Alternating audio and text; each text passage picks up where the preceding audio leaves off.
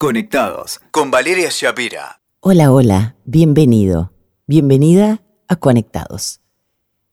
Hoy quiero hablarte de cuando todo se derrumba.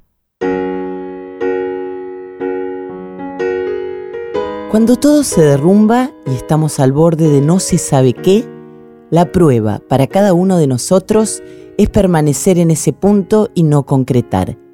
El camino espiritual no consiste en tratar de llegar al cielo y acabar accediendo a un lugar magnífico. Pema Chodrón, cuando todo se derrumba. La vida es como una cama elástica, más hacia abajo caemos, más hacia arriba salimos. Hoy quiero hablar con vos de tocar fondo, de esa oscuridad total en la que casi todos, por no decir todos, hemos caído alguna vez. De ese agujero negro del que parece que jamás vamos a salir aunque pongamos en ella el resto de energía que nos queda. No quiero ponerle títulos, no quiero etiquetarlo de depresión, nostalgia o ponerle algún término psiquiátrico o psicológico, porque cada uno sabe cuando siente que toca fondo. A veces tocar fondo parece venir de una circunstancia objetiva, y así sucede. Se murió un ser querido, nos echaron del laburo, una enfermedad. Cuando hay un detonante externo, parece hasta socialmente permitido. Pobre, se murió el papá, por ejemplo. Le da a las personas como la tranquilidad de conocer el origen del malestar y empatizar en consecuencia. Viene a mi cabeza el momento en que murió mi perro Joy eh, pero se le murió el perro, supo decir algún desubicado. Eh, tendrían que haber sabido o ponerse en mis zapatos y entender qué significaba ese perro, entre comillas, para mí.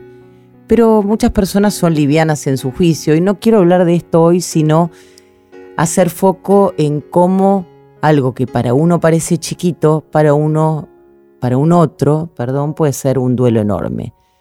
El problema, como siempre, son las situaciones difíciles de etiquetar o de meter dentro de un casillero.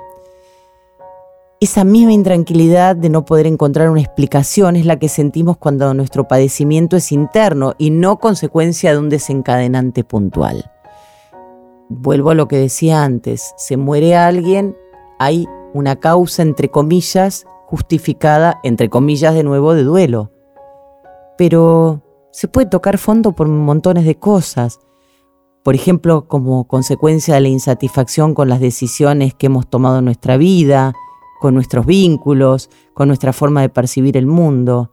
Ahí sí que resurgir de la ceniza se vuelve más complicado, porque tenemos que desentrañar la causa que no llega servida a nuestra mesa. Sobre este tema hablé mucho en mi libro Dolores del Alma.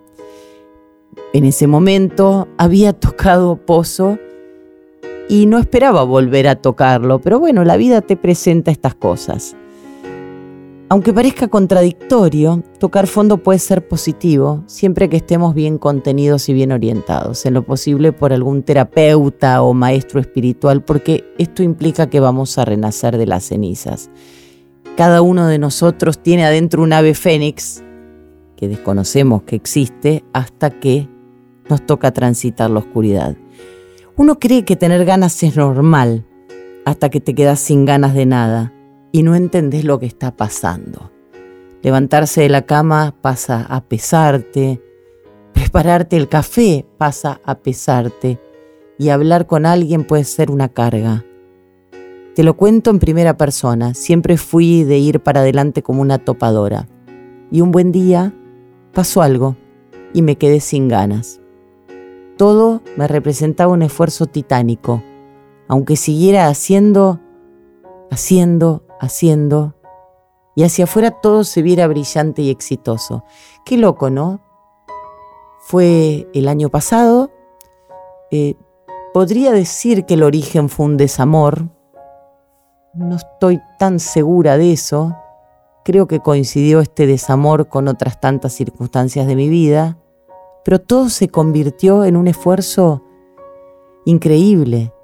Y hacia afuera, lo que mostraban las redes eran mis viajes, mis teatros llenos, mis escritos, mis libros. Todo era oscuridad y tristeza, Y pese a ello yo seguía agradeciendo y viendo, pero mi salud mental estaba frágil, estaba atravesando una noche oscura del alma.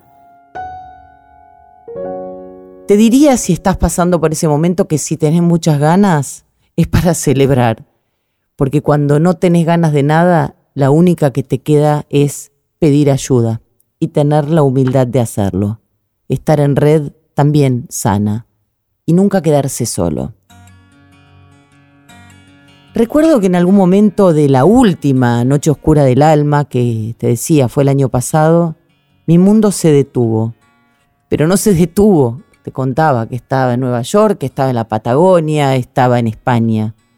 Las personas que me veían de afuera pensaban que estaba todo bárbaro. Mi pequeño entorno sabía que todo era tristeza, que todo era llanto, que todo me costaba un esfuerzo tremendo. Cambié hábitos en esos días donde no, no podía hacer otra cosa que tratar de cuidar mi psiques, dejé Twitter de lado, dejé de leer noticias, traté de no tener intoxicaciones adicionales. Ya bastante tenía con lo que estaba sucediendo adentro mío. Estoy tratando de desentrañar las causas y estoy escribiendo un libro sobre eso. Entiendo que, que, mucho tuvo que ver con lo que removió una constelación familiar. Otro día vamos a hablar de eso y de los recaudos que hay que tomar cuando uno hace este tipo de terapias. Pero las cosas tienen siempre un para qué y esta noche oscura del alma también.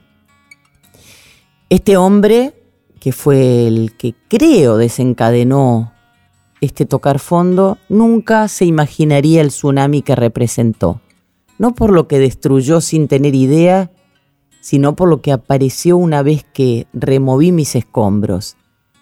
En apariencia, reitero, la destrucción venía de mano de él. No le voy a poner un nombre sé perfectamente de quién hablo, pero esto que me estaba pasando era solo la punta del iceberg. Lo que venía a mostrar este terremoto una vez más, esta noche oscura del alma, era lo endebles que estaban mis cimientos. Porque vino la oscuridad y todo se derrumbó. La buena noticia, y perdoname lo anárquico de este podcast que voy armando eh, mientras te cuento con lo que siento, con lo que he escrito en Dolores del Alma, con lo que he escrito en mis redes y con lo que estoy escribiendo en mi corazón. Pero cuando parecía no haber salida, cuando todo era oscuro, comenzó la reconstrucción.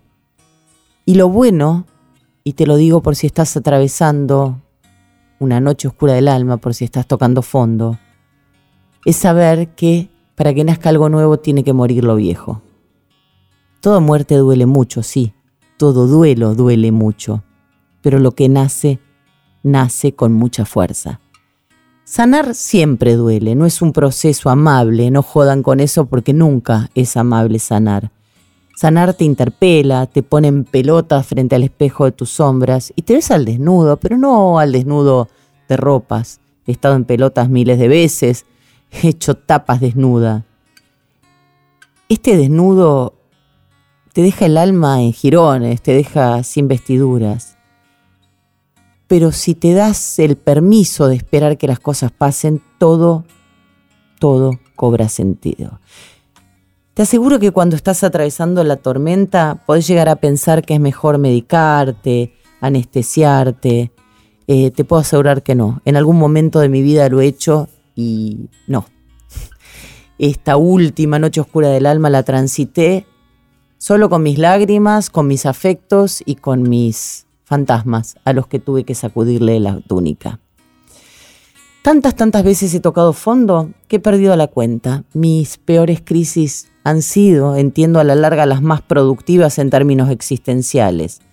Tuve crisis de las que pensé que nunca iba a poder salir, casi como en esos laberintos en los que uno gira en falso.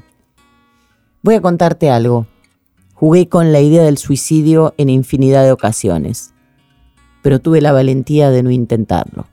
Te lo cuento porque cuando llegás al extremo de pensar en algo tan extremo, tenés que pedir ayuda, sí o sí.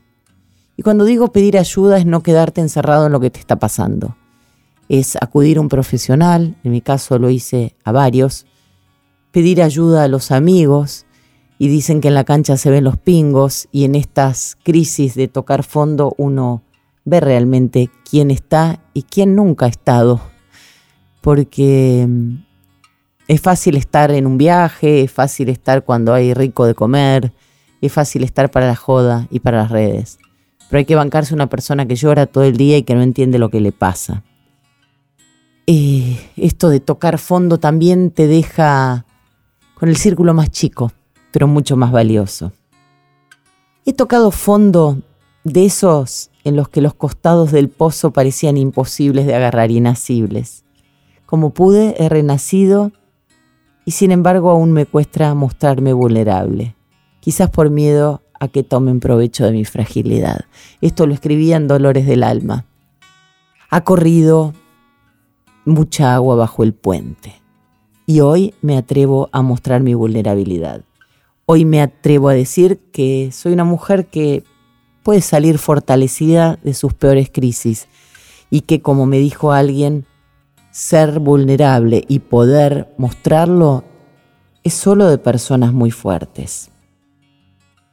Tocar fondo puede ser motivador. Conozco decenas de personas que pensaron que no iban a poder con tanto dolor y desesperación. En general son las personas con las que mejor me llevo.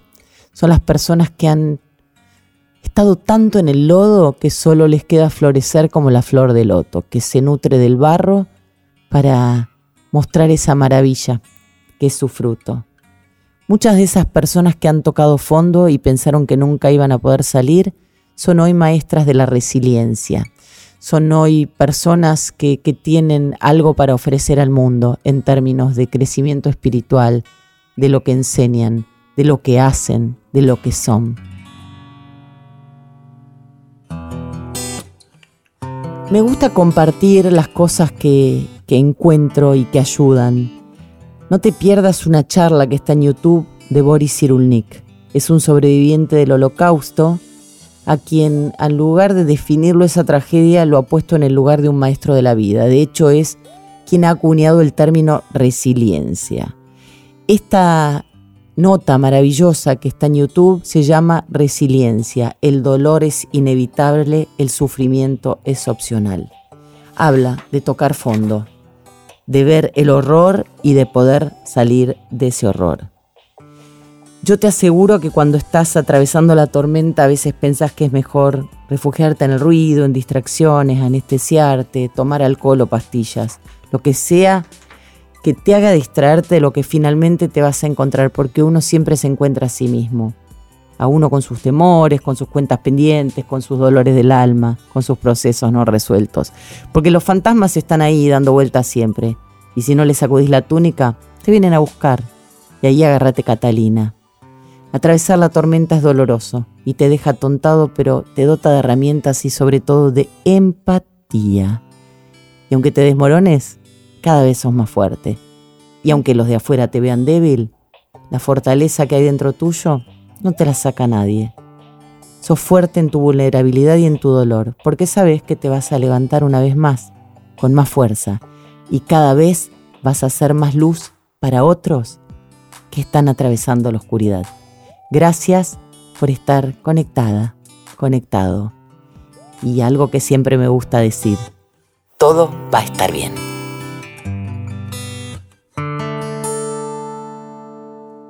Escuchaste Conectados con Valeria Shapira. WeToker. Sumamos las partes.